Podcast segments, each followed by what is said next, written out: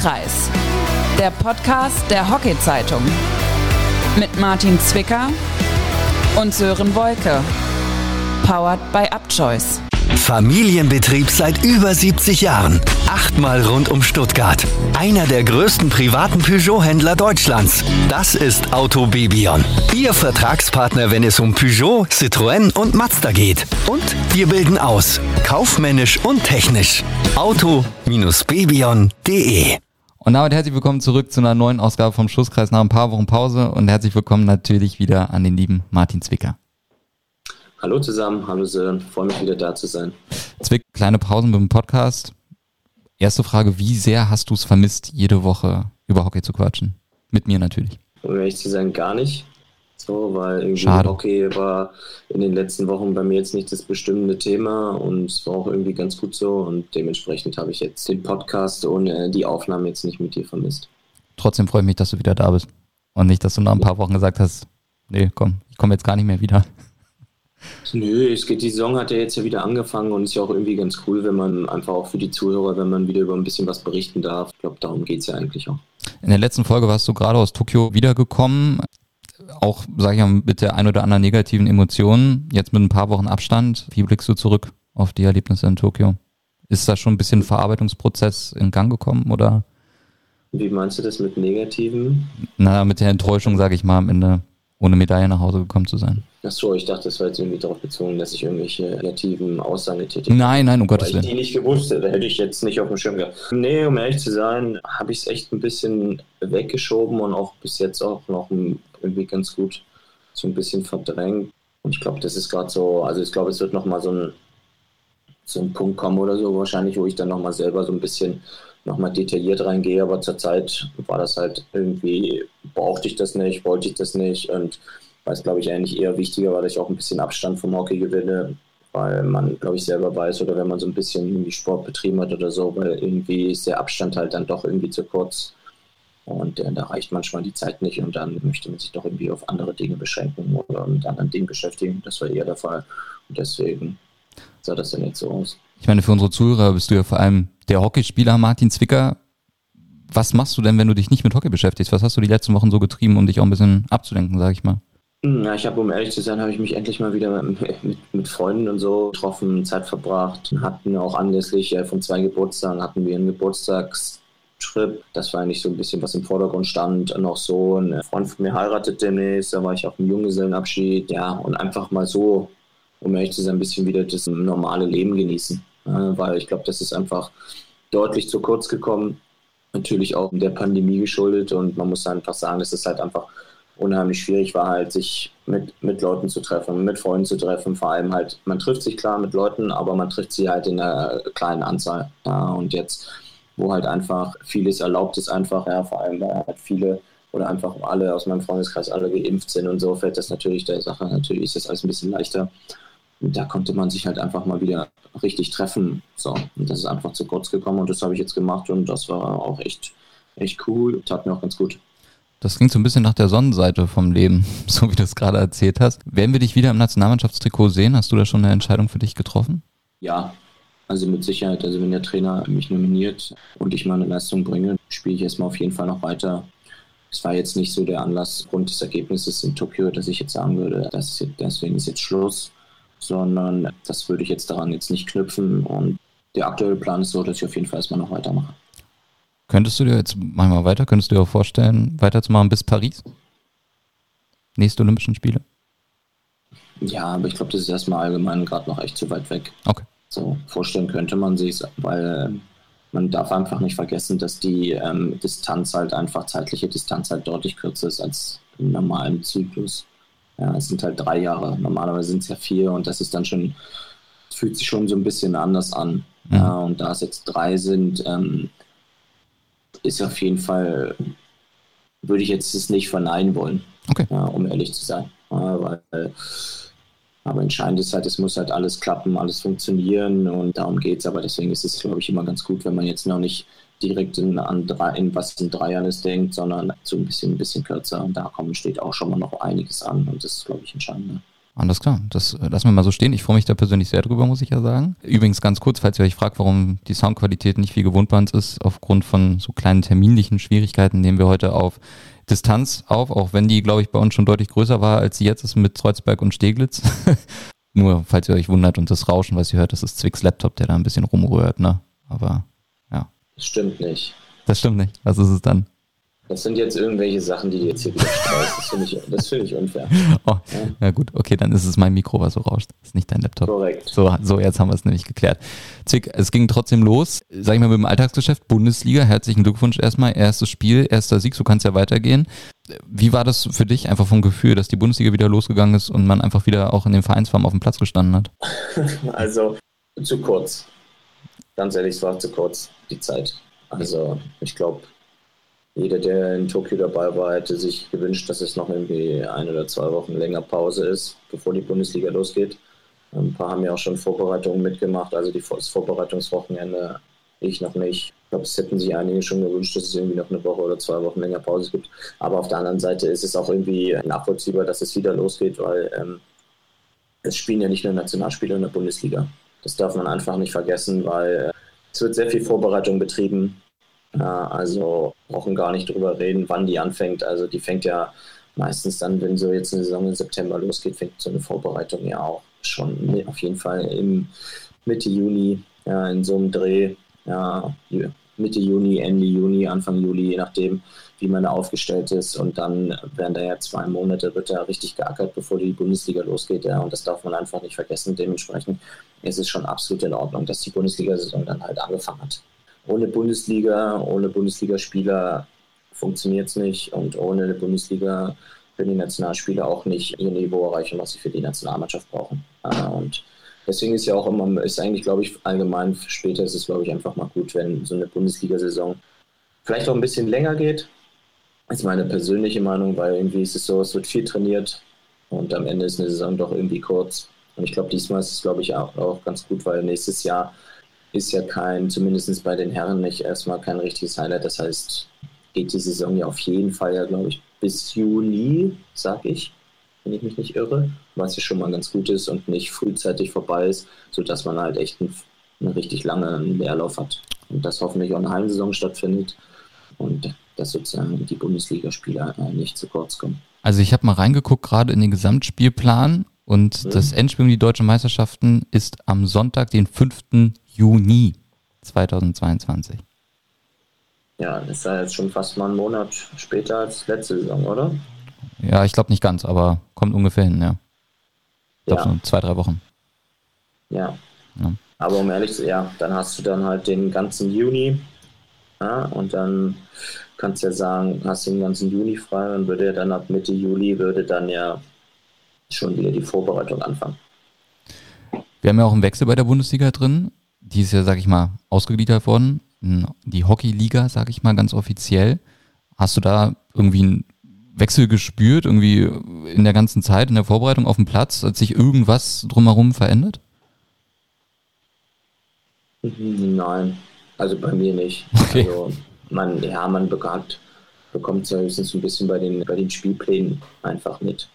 So, dass da ein bisschen initiiert wird und dass halt geschaut wird, ähm, wie gestaltet man so einen Auftakt und solche Sachen. Aber ich glaube, dass man da jetzt schon was spürt, kann man nicht von sprechen. Ja, also klar gab es jetzt diesen organisierten Liga-Cup im Vorfeld, was ähm, meiner Meinung nach eine coole Sache ist, weil es sind organisierte Spiele. Die Vereine wissen, dass sie gute Vorbereitungsspiele haben vor der Bundesliga und das ist schon mal ganz gut. Aber auch gleichzeitig darf man nicht vergessen, dass das alles sehr neu gegründet ist und dass es halt eine Zeit einfach braucht, ja, dass du da jetzt, ob das jetzt nun Veränderungen äh, sind, die man dann sehen möchte, aber auch so, so andere Dinge. Ja, ich glaube, das braucht einfach eine gewisse Zeit und da dürfen wir, darf man jetzt nicht erwarten, dass das von heute auf morgen passiert. Wir sind gespannt, wie das da weitergeht auf alle Fälle, inwiefern wir da auch Veränderungen sehen können. Aber lass uns jetzt mal sportlich werden, langsam. Inwiefern haben sich die äh, Voraussetzungen jetzt verändert? Gibt es für dich eine neue Mannschaft, bei der du sagst, okay, die könnte jetzt vielleicht nochmal eine entscheidende Rolle spielen im Kampf um deutschen Meistertitel, sage ich mal, außer die alten Bekannten, die wir ja schon kennen aus den vergangenen Jahren. Also Unos Mühem, Rotfest Köln, Mannheimer AC und ihr halt auch vom BRC, die ja letztes Jahr, sage ich mal, auch sehr, sehr weit gekommen sind. Ich glaube, der jeder, der so ein bisschen die Hockey-Bundesliga allgemein verfolgt, ob das jetzt Damen oder Herren ist, konnte ja so ein bisschen sehen, dass einige Vereine Personalien äh, dazu gewonnen haben. Und, ähm, ich glaube, bei den Herren ist einfach, darf man äh, Polo auf jeden Fall dazu zählen, die da auf jeden Fall oben mit reinstoßen möchte. Ja, einfach auch von den ähm, Spielern, die sie verpflichtet haben. Da zählt auf jeden Fall Polo noch mit dazu. Ja, wenn man jetzt zum Beispiel von den Damen spricht, ist glaube ich, in Düsseldorf hat sich auch noch mal verstärkt als deutscher Meister. Mannheim hat da ein bisschen zugelegt. Also ich glaube, das ist wirklich schon so ein bisschen auf dem Papier entscheidend halt, wer hat welche Spieler oder Spielerin verpflichtet.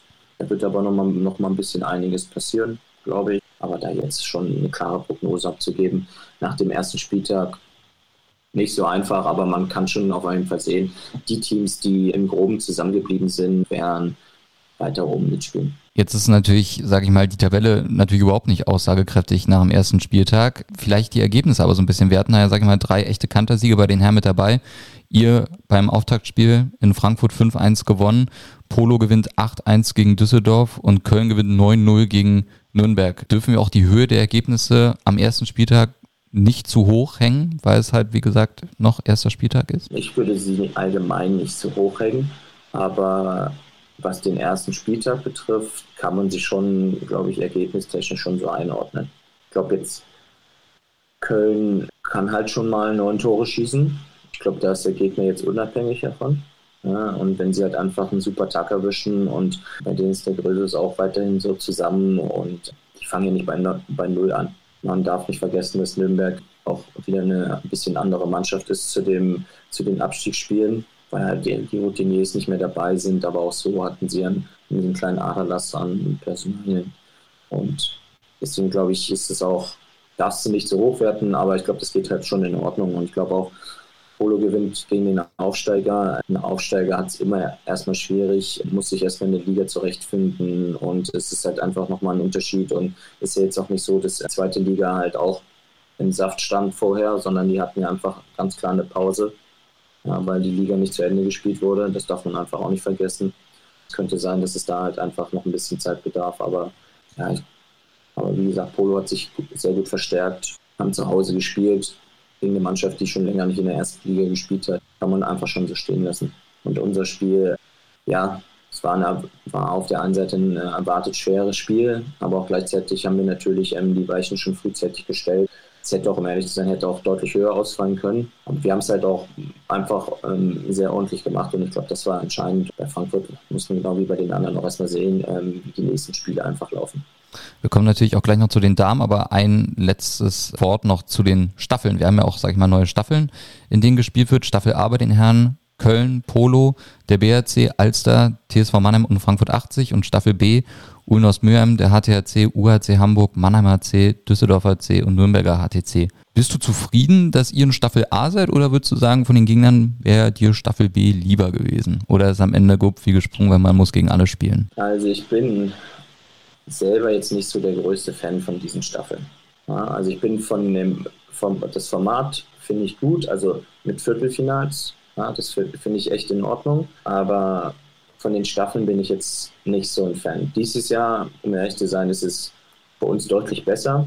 Ja, einfach von der Reiserei, mhm. muss man einfach so sagen. Also, wir haben halt, spielen halt, weil wir Mannheim in der Gruppe haben und einmal Mannheim auswärts, können wir das als Doppelspieltag machen, ist das halt in Ordnung, ja. Und die weiten Reisen aus der anderen Staffel für uns haben wir nicht bekommen, sondern das sind bei uns Heimspiele, Mülheim und Düsseldorf. So und dementsprechend sind dann die anderen Spiele ist ja nur halt einmal Köln nachher und dann hast du Hamburg, was echt in Ordnung ist. Also wenn ich mir überlege, wie es letztes Jahr war, war schon ähm, sehr viel Reiserei. Nürnberg haben wir natürlich auch noch auswärts, aber das ist ja nicht, hat dann nichts mehr mit unserer Staffel zu tun. Aber es ist halt schon von der Reise her schon ein Riesenunterschied. Aber was ich damit sagen will, ist so, ich finde es halt schade, weil dadurch ist der Spielplan halt mega schwierig aufzustellen. Und ich glaube, im Hockeysport lebt allgemein davon, dass es Doppelspieltage gibt, äh, Damen und Herren, dass sie auf einer Anlage stattfinden, dass da was passiert und so. Und wenn du natürlich solche verschiedenen Staffeln hast, ist es natürlich unheimlich schwierig, das hinzubekommen. Man bekommt es schon hin, aber man bekommt es nicht so in dem Rahmen, wie es halt ein, wenn es ein normaler Spielplan wäre. Und deswegen bin ich allgemein kein Fan davon. Jetzt haben wir ja gerade erst den neuen Modus mit den Staffeln. Findest du es dann schade, dass man den alten Modus, sag ich mal, so beerdigt hat? Hätte man da nicht einfach vielleicht ein bisschen mehr Anpassung machen können mit den Viertelfinals beispielsweise? Ja, ich glaube, es ist halt auch einfach so, dass die Staffeln werden ja, glaube ich, auch aufgeteilt erst am Ende der Saison. Also sozusagen, wenn die regulären Spiele vorbei sind, sozusagen einmal jeder gegen jeden und dann die, und dann die Spiele nach seiner, in seiner Staffel noch.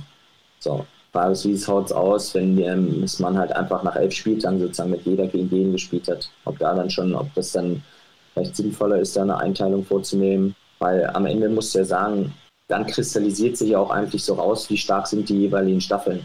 So, weißt du, was ich meine? Ja, ja. Muss man ja einfach, wenn man jetzt mal nur die Staffel sich vom letzten Jahr anschaut oder besser die, die Tabelle, da war es ja dann am Ende so, dass sozusagen Position 1 bis 5 waren vier aus unserer Staffel und nur einer aus der anderen Staffel.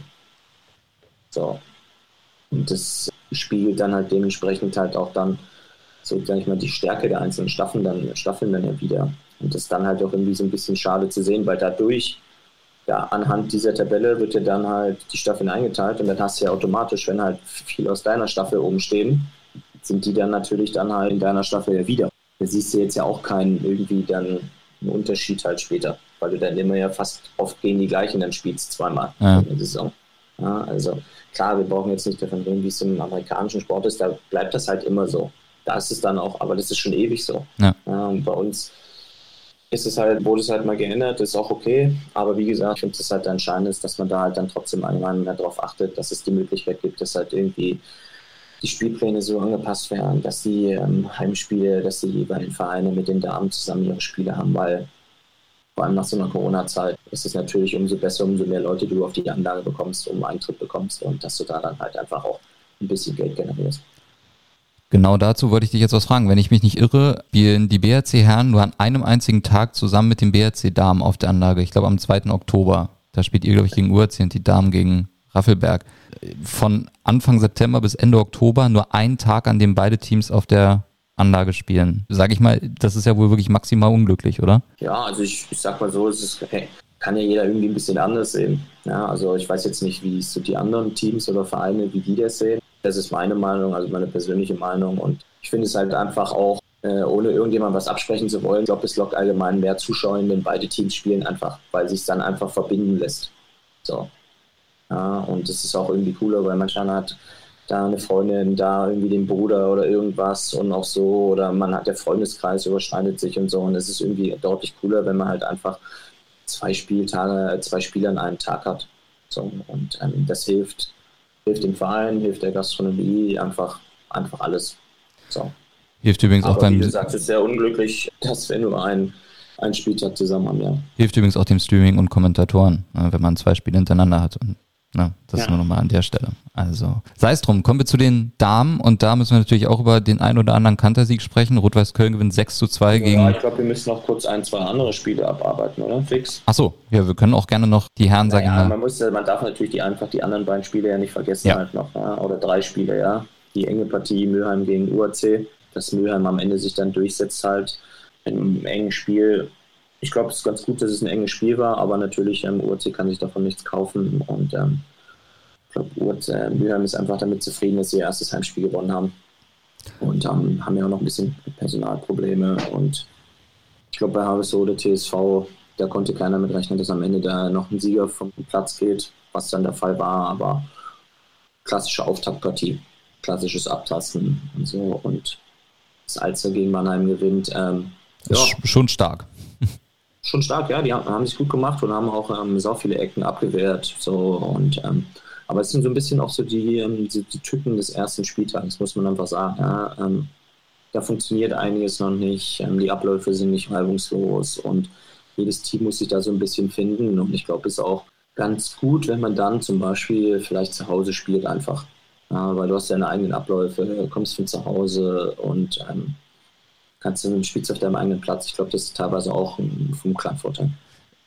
Lass uns ganz kurz bei Alster gegen Mannheim nochmal bleiben ich meine, damit war ja nicht zu rechnen, dass Alster Mannheim schlägt, also zumindest jetzt vom Papier. Vom Papier. Ja, also vom Papier war da nicht mit zu rechnen. Inwiefern kann so ein, wenn du am ersten Spieler gegen Gegner, der auf dem Papier stärker wirkt dazu, wenn du da jetzt gewinnst, inwiefern kann dich das wirklich auch durch die Frühphase der Saison mal wirklich tragen? Ja, schon. Also zumindest gibt dir das einen gewissen Auftrieb halt vor allem für die, ähm, für die nächsten ein, zwei Spiele auf jeden Fall schon mal.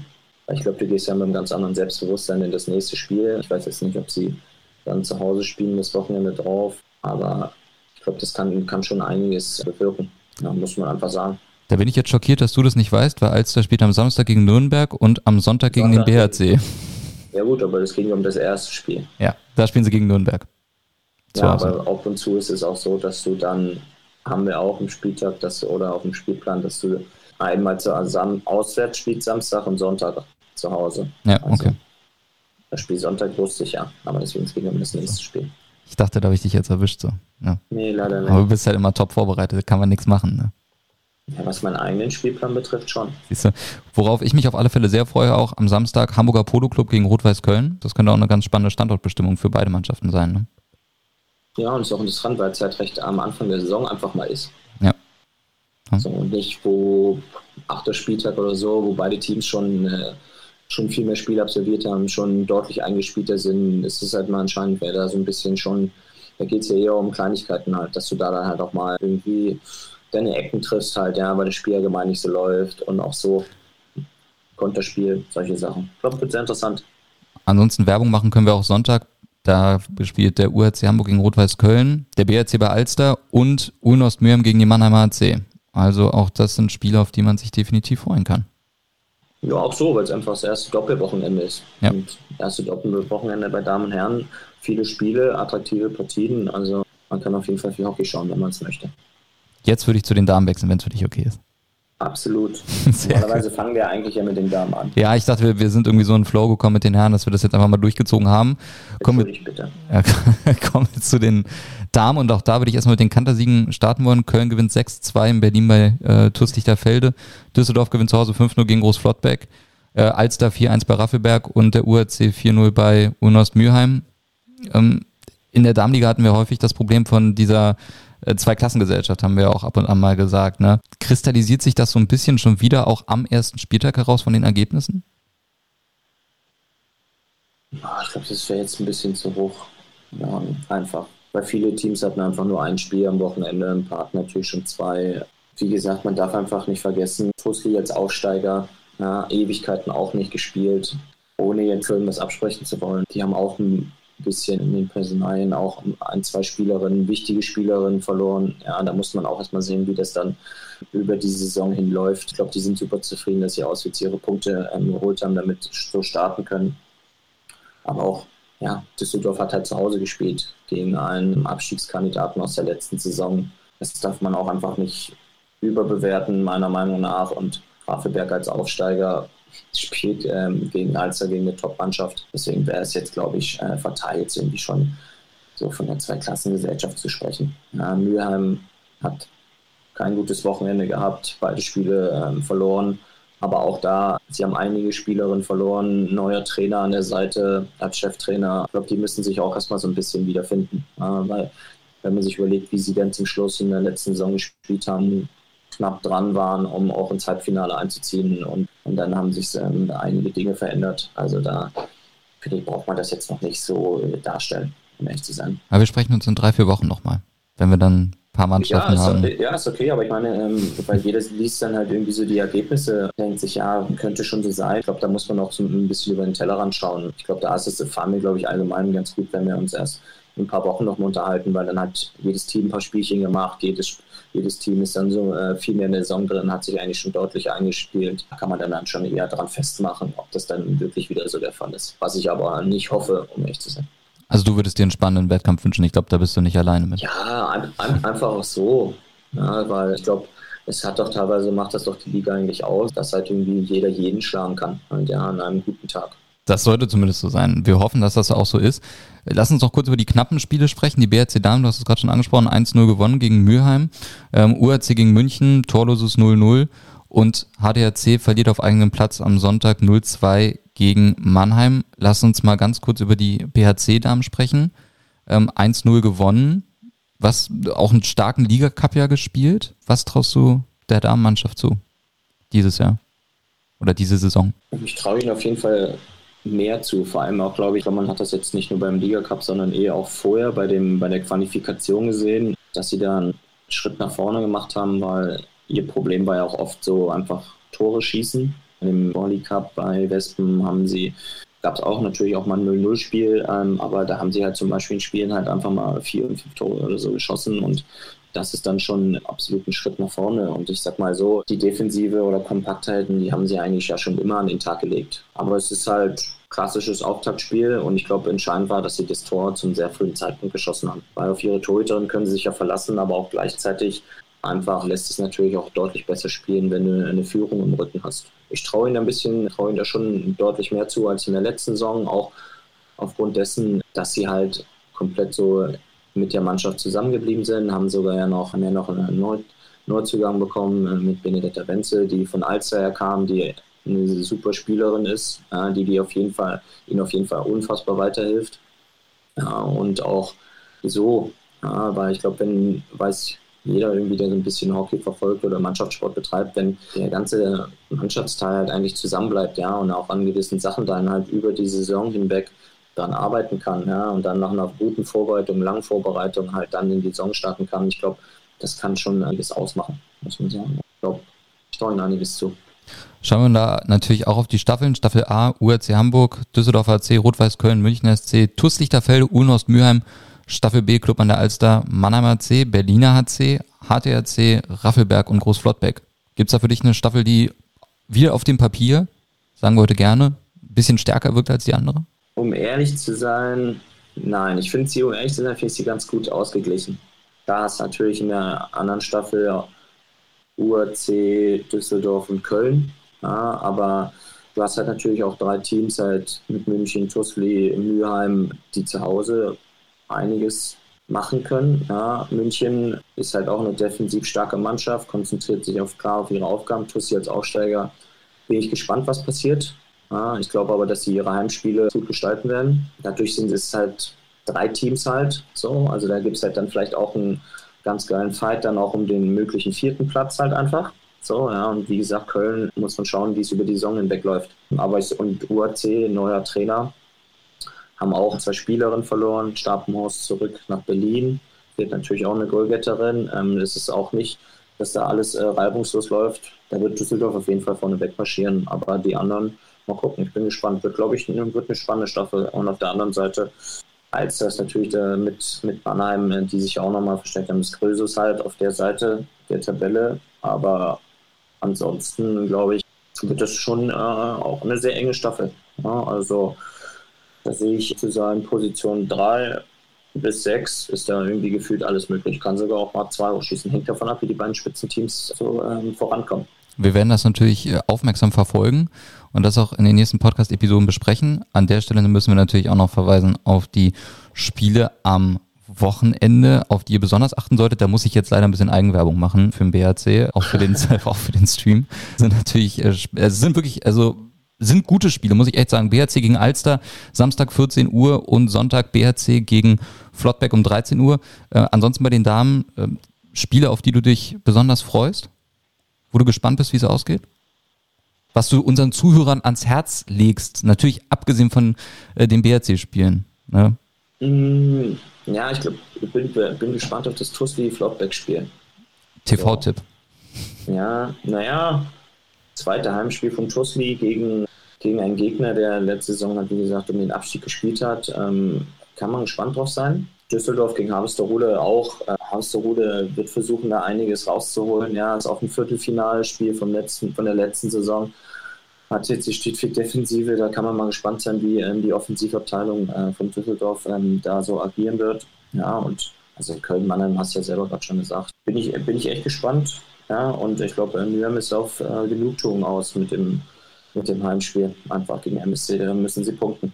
Also wir sind gespannt, wir lassen uns äh, da überraschen. An der Stelle, also schaltet rein in den BRC-Stream. Ich freue mich auf euch. Da findet meine Vorbereitung ja auch ein Ende. Das ist ja, also weiß gar nicht, Zwick, ja, Zwick, weiß gar nicht, ob dir das so bewusst ist. Ne? Also so, wenn du sowas kommentierst, da ist natürlich dann auch wochenlange Vorbereitung, Trainingslager und so. Ne?